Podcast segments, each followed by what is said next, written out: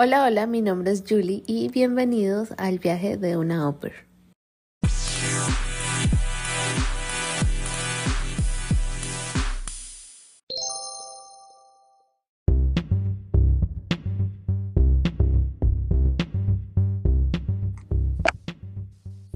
Hola a todos, muchas gracias por estar en uno de nuestros episodios una vez más. Hoy estoy muy emocionada, estoy muy feliz porque eh, tenemos a una invitada muy especial, ella es Mariel, actualmente ella vive en Italia y hoy ella está aquí para contarnos todas sus experiencias eh, referente a la vida en el exterior. Sabemos que también estás un poco ocupada en estos días, así que gracias por sacar un tiempo para todos nosotros. Yo encantada de estar aquí. Eh, actualmente, ¿cuántos años tienes? Bueno, actualmente tengo 27 años, ya, ya estoy, ya estoy grande. Yo también tengo 27, así que te acompaño. No sé si en tu dolor, pero sí eh, estamos Eh, ahí. Sí, ya, ya se siente como la vida de una manera distinta, ya, la- ya la ves como un adulto, entonces como que estoy empezando esto de la adultez y a veces no me siento preparada todavía. Sí, sí, yo siento que todo cambia muy rápido. Uno ya, ya sus prioridades empiezan a ser completamente distintas. Yo ya me siento más en los 30 que en los 20, o sea.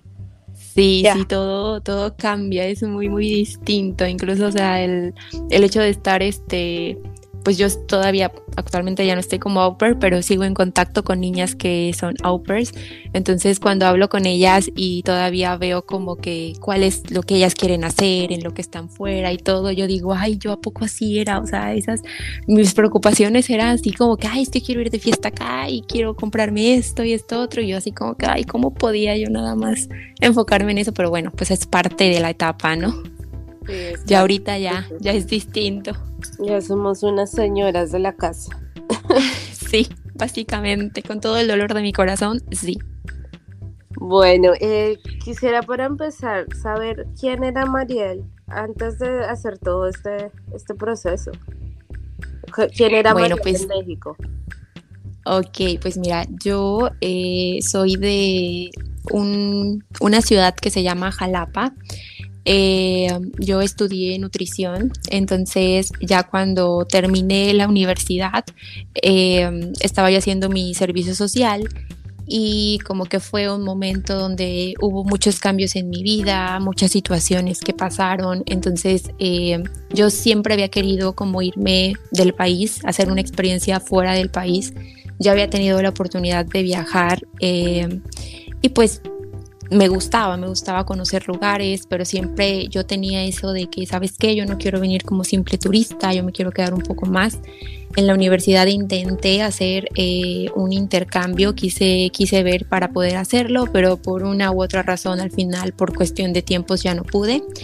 Y pues saliendo, eh, te digo, terminando el servicio social, bueno, no estaba yo empezando el servicio social, como que un día se me ocurrió así como de, o sea, fue un día que yo estaba de viaje con una amiga y habíamos ido a un festival de música y ese día en la noche llegando a, la habitación platicando le dije, ay, pues voy a hacer mi perfil en Upper World y pues a ver qué pasa. Y ya, o sea, como que ahí empecé a investigar, les dije a mis papás como que, oigan, me quiero ir. Mis papás siempre, siempre me apoyaron, tengo esa ventaja de que pues si yo quería hacer algo, ellos siempre era como que, ah, sí, adelante, ¿no? Pero en el fondo creo que realmente no pensaban que de verdad me iba yo a ir, porque ya cuando llegué y como que, ay, oigan, ya tengo familia, o sea, para mis papás fue de como que, a ver, espérate, no, ¿qué vas a hacer? ¿A dónde te vas? ¿Con quién te vas? Y ya mis papás empezaron como a hablar con otras personas de, oye, es que Mariel se quiere ir, eh, ¿será seguro eso? Que no sé qué, pero pues así básicamente fue como empecé a, a entrar un poquito en todo este mundo de, de querer ser au. Oye, qué interesante eso, porque la verdad, tú sabes que no sé si es solamente en Latinoamérica, aunque yo pienso que sí, pero eh, uno es muy desconfiado por tantas cosas que pasan y también es suerte que los papás lo apoyen a uno, porque no todos los papás son tan abiertos a que uno se vaya solo a otro país, a estar con gente que no conoce ni hacer algo que sabrá Dios si es verdad, ¿no? Sí, o sea, eh, te digo, yo cuando les dije, pues los dos, mi mamá y mi papá, fueron de que sí, adelante. Eh, ya cuando les cayó así como que el 20 de que de verdad estaba pasando fue cuando empezaron como un poquito en pánico, eh, pero pues la ventaja es que tengo una hermana que es más grande que yo, entonces como que su, su apoyo era ella, como que era de que, oye, Yasmín, es que mira, Mariel dice que esto y esto otro, y ya mi hermana así como que, ay, no, sí, eso es algo que se hace, este, pues o sea, ella ya se supone que ya habló con la familia, todo, entonces, este, pues también, em, obviamente ambos estaban con esa preocupación, pero yo siento que, pues te digo, yo ya había tenido la oportunidad de viajar y ya había yo venido a pues andar como por Europa con mi papá. Y mi papá pues también como que esa parte de que ya sabía la diferencia, o sea, lo completamente opuesto que bueno, ya viviendo acá también te digo, no es cierto la idea que tenemos de que, ay, no, acá todo seguro, no, no es cierto, pero pues comparado con la situación en América Latina es muy distinto y muchísimo más seguro. Entonces yo siento que eso también hizo que él se sintiera un poco más tranquilo. Creo que estuvieron más preocupados cuando me fui a Estados Unidos que cuando me vine acá a Italia. Ok, entonces eh, en base a eso tú dices que fuiste primero a Estados Unidos o fuiste a Italia. No, primero me vine a, a Italia. Mira, fue una situación un poco, o sea, como que yo me vine a Italia, regresé a México, estuve tres semanas en México y ya me fui a Estados Unidos. O sea, como que todo se me, se me juntó. Se supone que iba a ser solo una u otra. Pero eh, te digo, yo ese día cuando creé mi perfil, mi objetivo realmente era Reino Unido. O sea, yo eh, siempre es como que yo quiero ir a Londres, yo quiero ir a Londres, eh, algún, alguna ciudad cerca. pero ya yo poniéndome a investigar y a buscar, veía que pues no para mexicanas era un poco complicado o básicamente no era posible tener el visado que se requiere para entrar a Reino Unido como au pair. Entonces, este, ya fue cuando dije, bueno, no, vamos a ver qué otros países. Y pues ya, yo como que puse como opciones porque yo todo lo hice por Au Pair World y ya tú puedes poner como qué países eh, te gustaría. Creo que yo elegí Italia. ay, no recuerdo, fueron como, eran como solo dos o tres países. Eh, y pues ya, o sea, así como que yo empecé a buscar familia para acá, pero no encontraba nada de, o, sí hablaba yo con familias, pero como que no había algo que me convenciera. Y alguien me dijo, ¿sabes qué? Yo sé de una agencia, pero es para Estados Unidos, no sé si te interese. Y pues yo dije, bueno, pues vamos a ver, ¿no? O sea, de todos modos estoy terminando la escuela, no tengo trabajo, de trabajar aquí en no sé dónde y ganando casi nada, pues mejor me voy a otro lado, eh, aprendo o practico inglés, conozco lugares y pues por eso, pero realmente como que al inicio Estados Unidos para nada estaba en mi objetivo, pero ya ahí empecé a hacer el proceso para Estados Unidos, eh, hice todo el proceso para Estados Unidos, encontré familia para Estados Unidos y al otro día de que tenía yo ya la familia para Estados Unidos, ay, perdóname, sonó el timbre, sonó el timbre de mi casa. Tranquila. Ok, ¿tengo que repetir alguna parte? Eh, quedamos en que eh, tenías la familia de Estados Unidos. Ok, ya cuando tenía yo la familia de Estados Unidos, eh, al siguiente día me llegó la solicitud, bueno, no fue una solicitud, me llegó como una carta muy bonita de una familia en Italia. Entonces, este, pues ya yo empecé a hablar con ellos. La verdad me sentí, era una mamá soltera con dos hijos adolescentes que básicamente yo solo iba a ser como su chofer.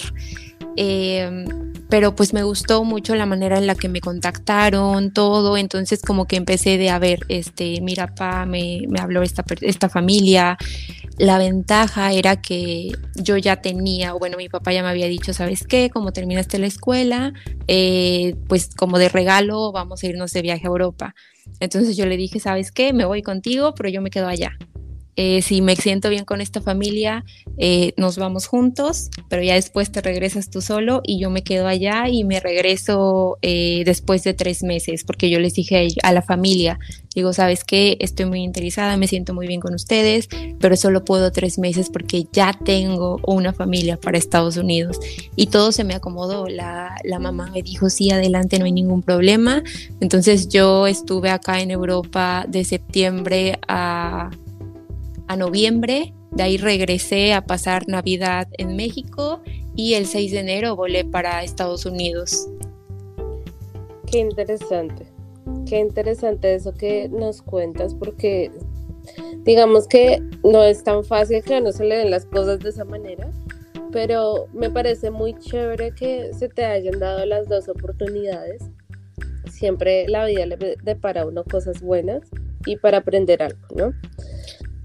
Sí, eh, sí, o sea, la verdad yo igual, eh, te digo, cuando empezó todo a pasar fue de que no, pues voy a tener que decirles que no, pero pues yo, bueno, aquí yo siento que sí o sí quienes me ayudaron a que todo se pudiera dar fueron mis papás, ¿no? Porque fue el apoyo de, bueno, sí, este, pues yo te voy a pagar el boleto, todo, porque pues sin ese apoyo de que ya se va a pagar los Estados Unidos y aparte esto otro, eh, pues no hubiera sido posible. Entonces, pues, o sea, 100% agradecida con mis papás porque gracias a ellos, pues todo se pudo, se pudo hacer. Claro que sí.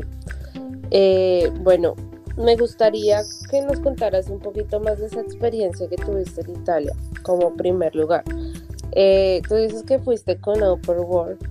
¿Qué tan seguro fue Upper World para ti? Porque nosotros sabemos que es una plataforma que es como Facebook muy abierto y pues ya depende básicamente de ti que busques bien para que todo sea salga bien, ¿no? Sí, pues mira, eh, yo siento que la clave es no ser desesperado y dar bastante tiempo para que tú puedas hablar de verdad con todas las familias que necesites hasta que encuentres a alguien con quien te sientas seguro. O sea, porque pues la desventaja que hay en Outer World es que no hay ningún filtro que permita o no permita entrar a ciertas familias. O sea, quien quiera puede hacer un perfil, igual como quienes nos postulamos como au pues quien sea puede entrar y hacer su perfil. Entonces, eh, yo sí, no te voy a negar, hablé con unas familias que eran unas cosas tan extrañas, o sea, creo que la cosa más extraña fue una familia francesa que vivían como en la montaña y eran de que este, nosotros casi no compramos, no vamos a los supermercados, eh, nos gusta buscar comida en la naturaleza, eh, o sea, unas cosas como bien de que en la casa casi que andaban sin ropa, pero pues es normal para nosotros. Eh, entonces, pues tú hay como de que tú sabes tus límites, ¿no? Y tú sabes hasta dónde te vas a sentir cómodo, qué tanto estás dispuesto a aceptar. igual otras familias como que eran como tal vez más estrictas. Eh, recuerdo también una vez que hablé con una familia del norte de Europa, que su, primer pregunta que me hicieron fue eh, que si yo no tenía problema, si la niña me abrazaba. Y yo así como que, ¿cómo? Y ellos de, es que lo que pasa es que nuestra hija es muy cariñosa y a la gente de aquí eso le molesta yo así como que pues no, o sea, para mí es normal, es una niña chiquita, obviamente si me quiere ir a abrazar, pues va a ir a abrazarme, ¿no? Pero, o sea, son todo ese tipo de detallitos que tú te vas dando cuenta hablando con las familias. O sea, si tú te llega, porque es también obvio que cuando tú estás buscando, te llega una solicitud y no me dejarás mentir, o sea, para ti es como que, ay, ya, ya tengo una opción de familia, o sea, y te emocionas, aunque ni sabes si va a ser una buena familia, una mala familia, lo que sea, tú te emocionas. Ya es como que, ay, no, mira, ya me escribieron de Francia, o sea, qué emoción, ya, y tú ya te imaginas ahí paseando por a un lado de la Torre Eiffel.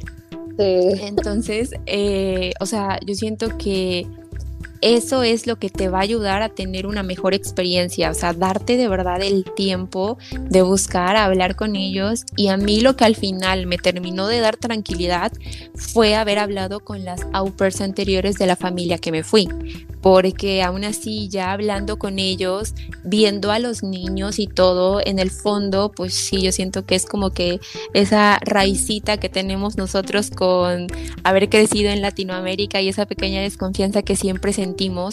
Em, o sea, yo decía, es que pues sí, pero ¿qué tal si, aunque yo ya vi a los niños, pues no sé si es 100% real lo que me están diciendo, qué tal si no? Entonces, este, pues ya al final sí fue como que, ¿sabes qué? Me gustaría hablar con tus au anteriores o incluso a veces ni los tienes que pedir, las mismas familias, es como, mira, estos son los contactos, eh, puedes comunicarte con ellas.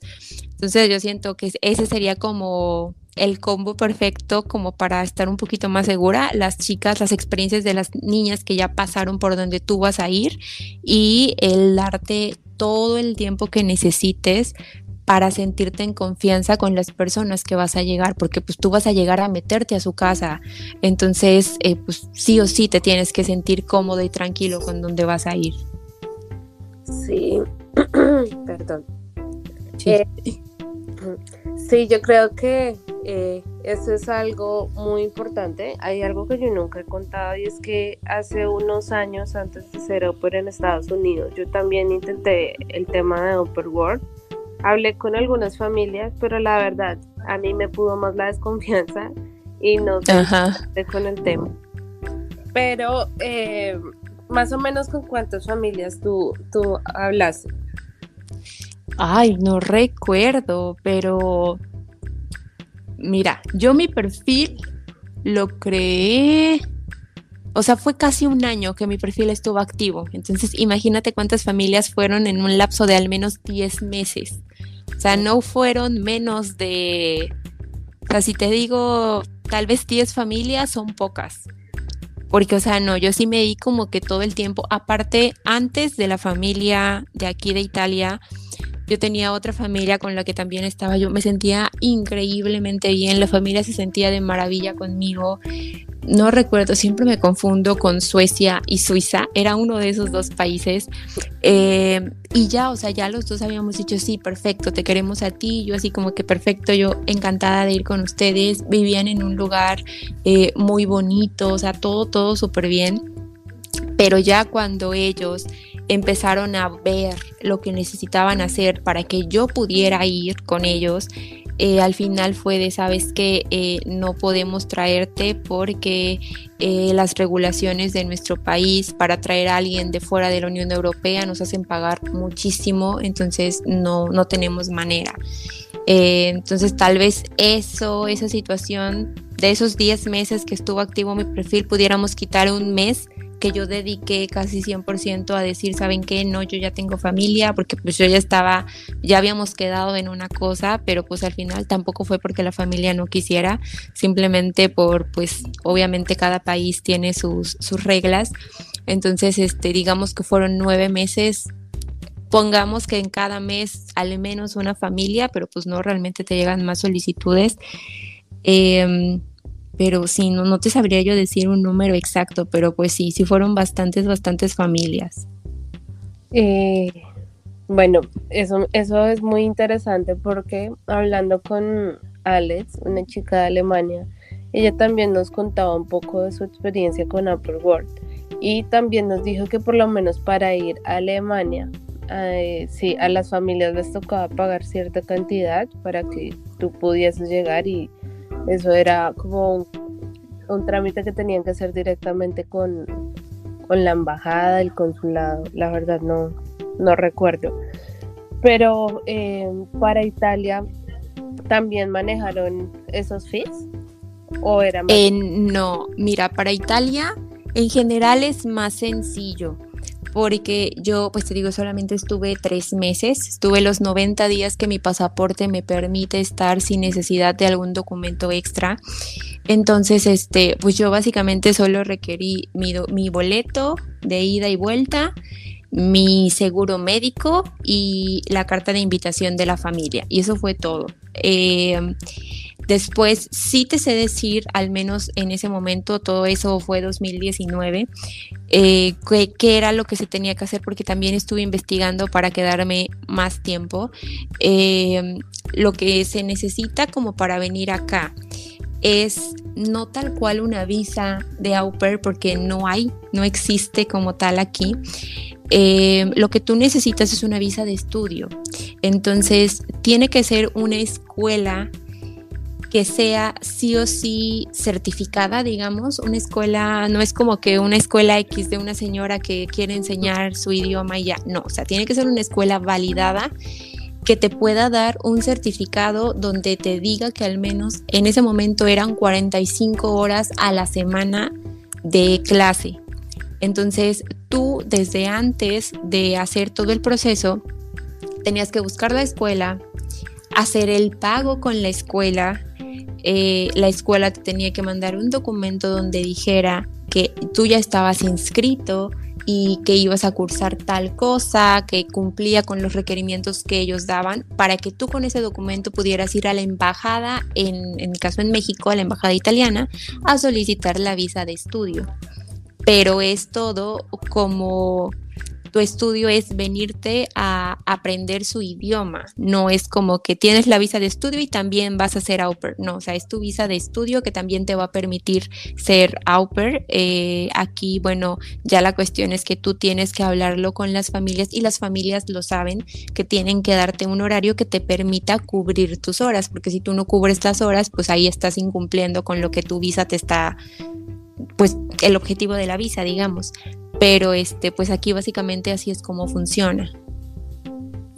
Qué interesante. A mí me parece súper chévere que los países permitan esas cosas y siento que para Europa están ese tipo de facilidades de que las personas puedan ir a hacer más intercambios, puedan ir eso, como a estudiar y también experimentar un poco el intercambio con esas familias o le abren la puerta un poco más a los extranjeros, independientemente de un país como Estados Unidos, Canadá, Australia, el mismo Londres. Sí, sí, o sea, es, es muy distinto, te digo, al menos eh, Reino Unido, yo que era mi objetivo principal, pues al final fue de, pues no, no puedo hacerlo, ¿no? O sea, eh, haciéndolo de la forma correcta no era posible hacerlo. Entonces pues fue como que bueno, no me voy a quedar con las ganas, pero mejor me voy a un lugar donde yo me sienta también tranquila, eh, que sepa que lo hice pues como se tiene que hacer, que aún así, aunque hagas las cosas así, pues sí cuando vienes es como que cierto nervio, aunque no estás incumpliendo con nada,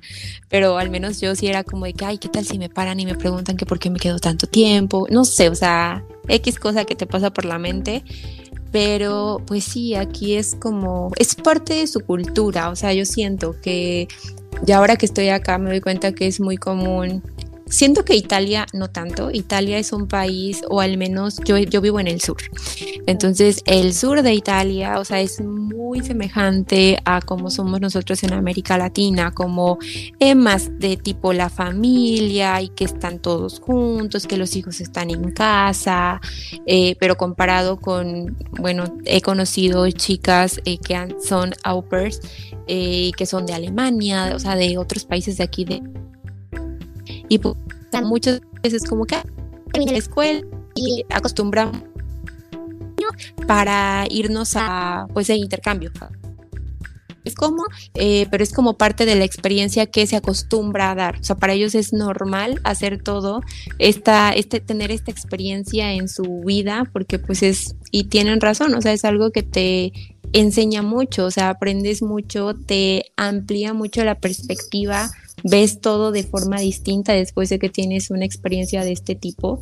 Entonces sí, esa parte está, pues, van, está, está bastante bien que, y ojalá en algún punto también para nosotros llegue a ser como algo normal y algo que se vea como es bueno que lo hagas y dar el apoyo para poder hacerlo. Sí, eso es muy importante también que a nivel cultural en nuestros países también eh, la gente sea un poco más abierta a hacer esas cosas porque siento que muchas veces para ir a otros países y hacer un intercambio hay un poco de estigmas, pienso yo, de decir como de que si te vas a hacer un intercambio es ir a perder el tiempo, es que tú puedes hacer, em, ocupar tu tiempo en otra cosa, ¿sí?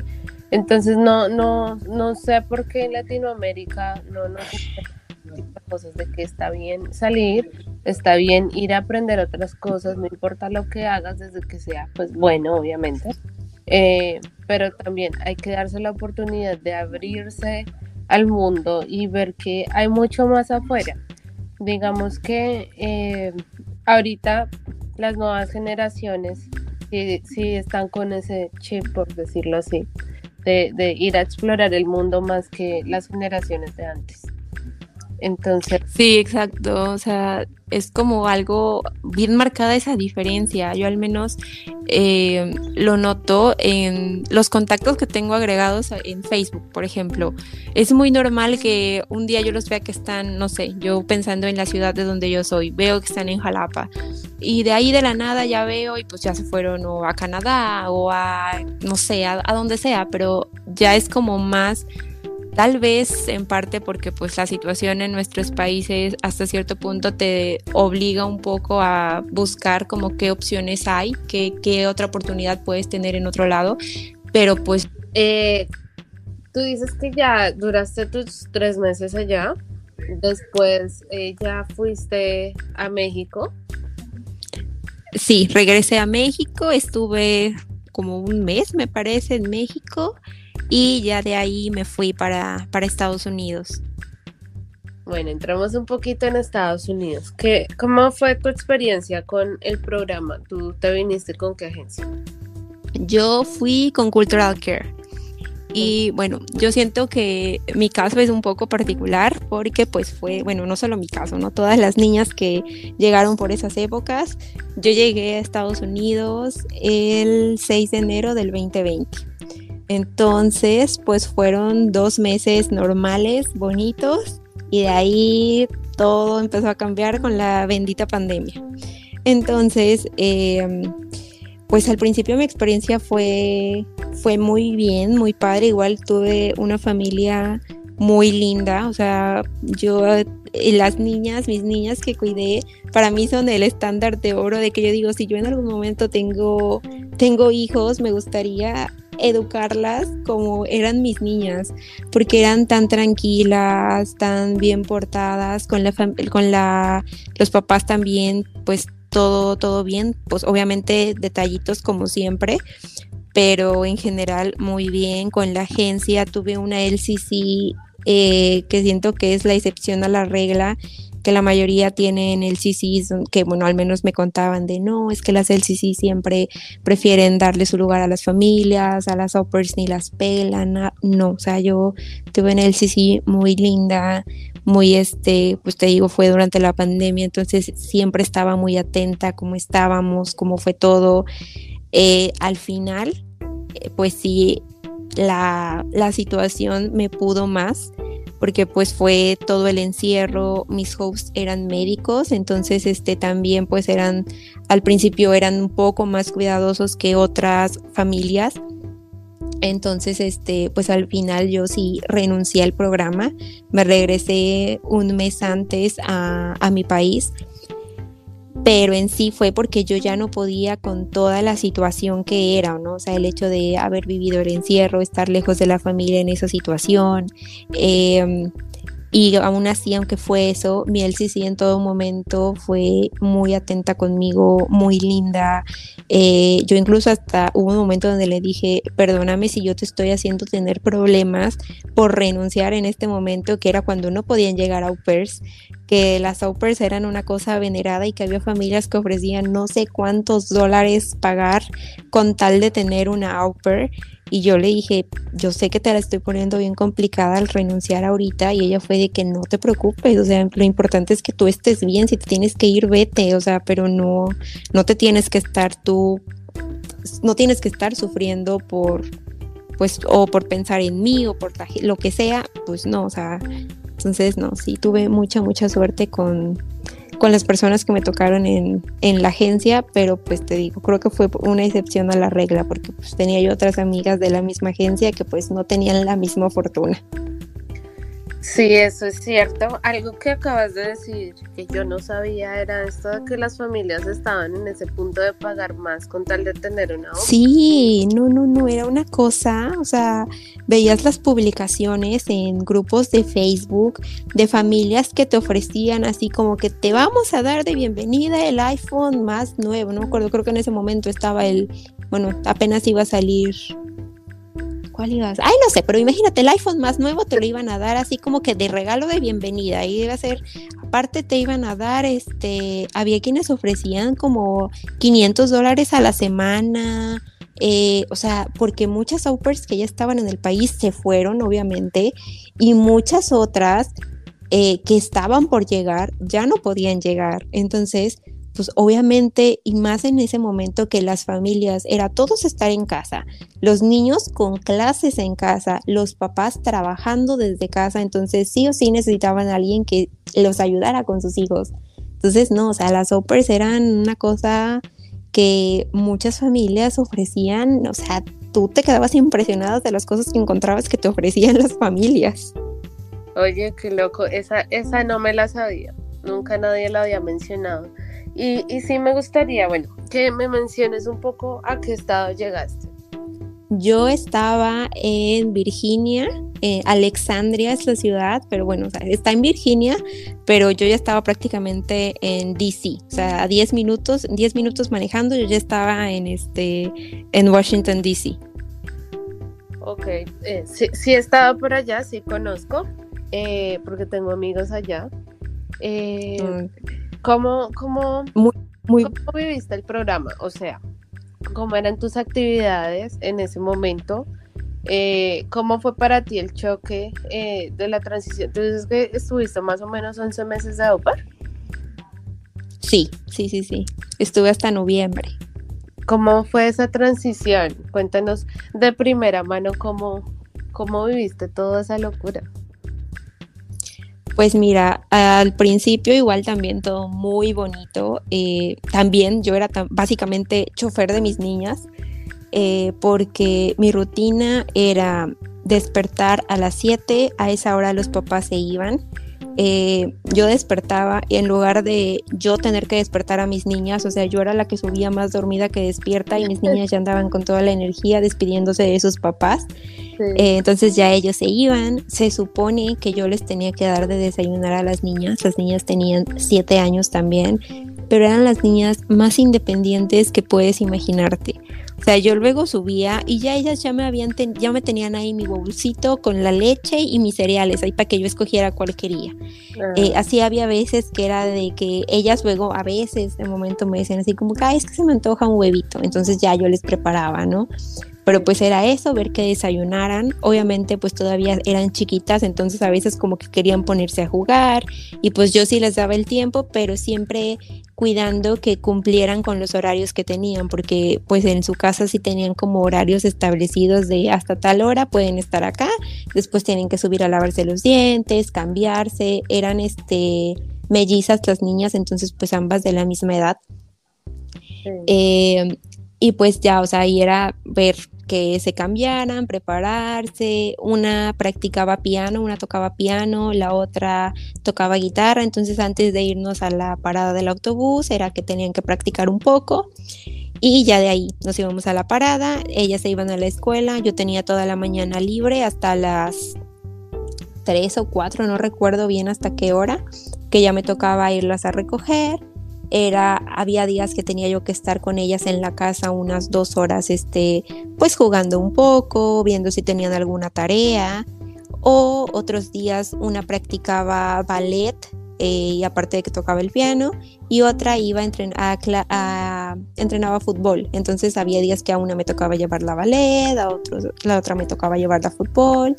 Y ya, básicamente así era mi rutina. Llegaban los papás como a las seis y media, entonces ya cuando ellos llegaban yo pues me, bajaba a mi, a mi cuarto, eh, ellos preparaban la cena, ya me hablaban para cenar, cenábamos todos, todos juntos. Eh, ahí era una familia que les gusta mucho cocinar, entonces preparaban unas cosas tan deliciosas, o sea, siempre comí muy, muy rico con ellos. Entonces, así fue todo, todo bonito hasta antes de la pandemia. Después, obviamente, ya empezó el pues no poder hacer nada, estar todo el tiempo en casa, eh, ya no saber. Al principio era como que, bueno, ahí ver qué cosas se me ocurría hacer en la casa, pero pues ya después de unos meses era como de ya no sé qué ponerle a hacer a las niñas, ya no sabemos qué hacer. Obviamente, pues ya todos chocados, hartos del encierro. Sí. Pero sí, o sea, fue una transición súper, creo que lo más duro fue esa transición de estar todo bien al que de un día para otro fue como que no, ya no hay clases, ya se van a quedar en la casa. Y yo así como que, ay, ¿qué vamos a hacer?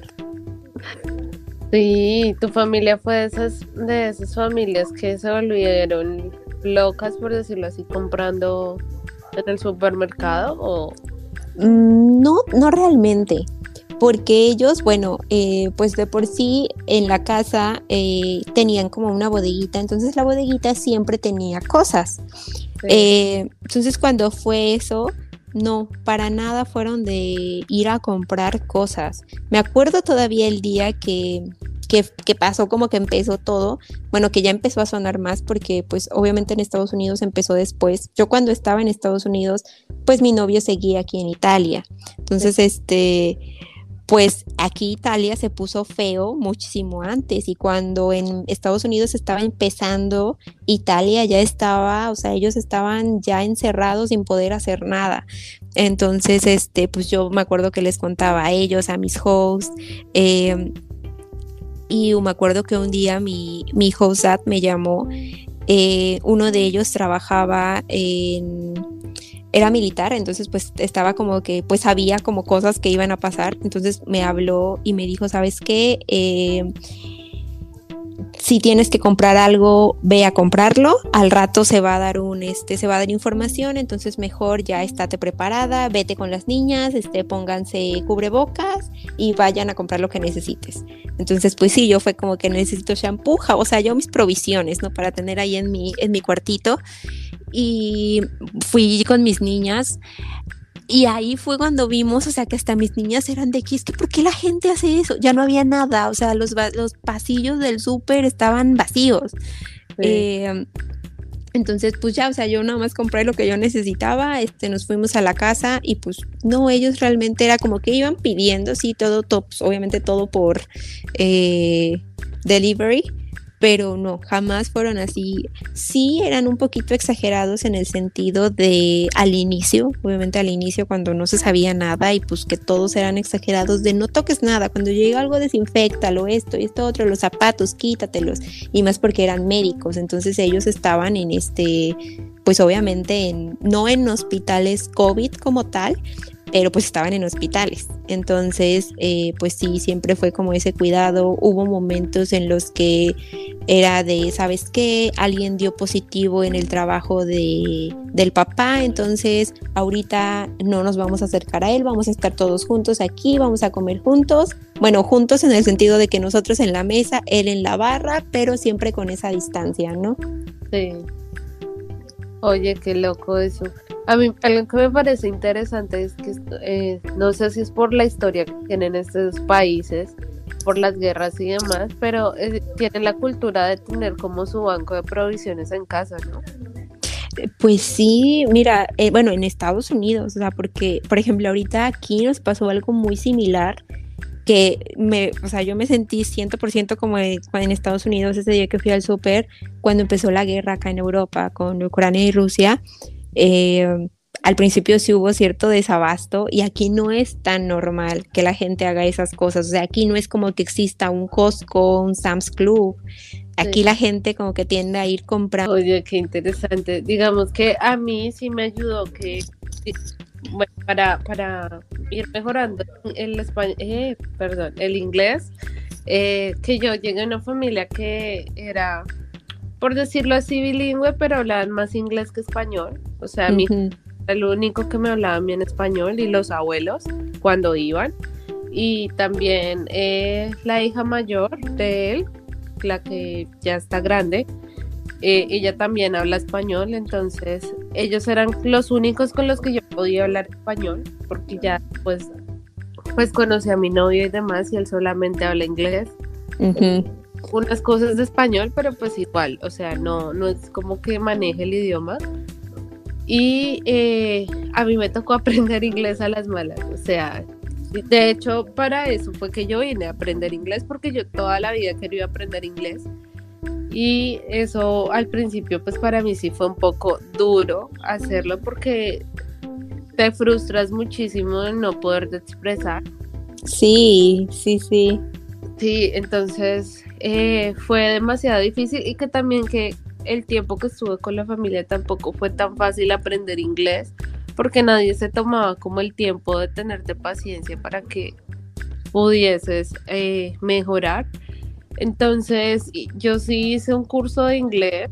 De hecho, no hice un curso de inglés, hice como el curso del TOEFL, del, TOEFL. Ah, ok.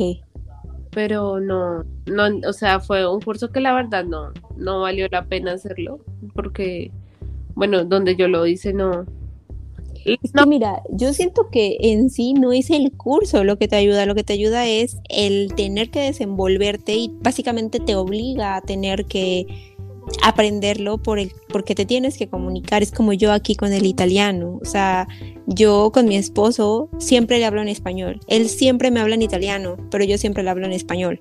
Entonces, eso nos ayudó un poco a que ahorita él te puede hablar español, o sea, su español básico nivel plastilina 1, pero pero se sabe comunicar porque igual cuando llegan turistas que nosotros tenemos un bed and breakfast, entonces este pues tenemos turistas, ¿no? De todos lados. Cuando llegan turistas que hablan español, luego él ya viene bien orgulloso de que es que ya les hablan español y me dijeron que sí me entendieron, eh, pero todo porque él me escucha, igual yo, o sea, yo lo escucho hablar en italiano, escucho las palabras, me voy aprendiendo, obviamente lo hablas con errores, pero pues eso es lo que básicamente te hace aprenderlo, el aventarte a, aunque la vas a regar, porque pues la vas a regar de una u otra manera, diciendo combinaciones que nada que ver un verbo con una conjugación y otra cosa, pero el chiste es que la gente te entienda. Sí, sí, digamos que eh, para mí eso sí al principio fue un poco difícil, pero yo siempre desde que llegué aquí me puse la 10 a aprender inglés, o sea, yo, yo me acuerdo que la primera vez que llegué al aeropuerto de Houston, yo de todo estaba en inglés, o sea, ahí sí ya fue. Y, a mí, yo soy una persona que es bastante eh, shy, eh, tímida. Bastante tímida, sí, no, porque tenía en mi mente la palabra nerviosa, pero no. Ajá, no, es tímida. tímida. Penosa. Sí, me, me da pena todo. Entonces, eh, yo la primera vez que llegué dije, bueno, Julie, usted vino acá a aprender inglés, así que ya, lo diga bien o lo diga mal, le toca hablar y no le dé pena que usted está aprendiendo. Y así fue, así fue que lo hice. Ya después que salí del programa, trabajé con una familia que solamente hablaba inglés o turco. turco. Oh, wow. Entonces me tocó inglés pero la diferencia es que como el inglés para ellos pues no es su primer idioma, ellos fueron muchísimo más flexibles y muchísimo más empáticos para enseñarme, o sea, y ni siquiera enseñarme, ellos se tomaban el tiempo de escucharme y tratarme de entender y si yo no entendía, pues ellos también trataban de explicarme un poquito. Y siendo que con ellos aprendí muchísimo inglés al punto de que ya, por lo menos ahora sí ya me siento a ver películas en inglés, o sea, les pongo subtítulos porque todavía me sigue dando muy duro como a sola escucha. Eh, sí, sí. Poder entender todo, pero ya como que con subtítulos ya, sí, ya entiendo, ya, ya la cojo más fácil. Es, es diferente, ya creo que ya subí un nivel y ya puedo yo por lo menos leer libros en inglés sin necesidad de estar traduciendo todo porque exacto. muy duro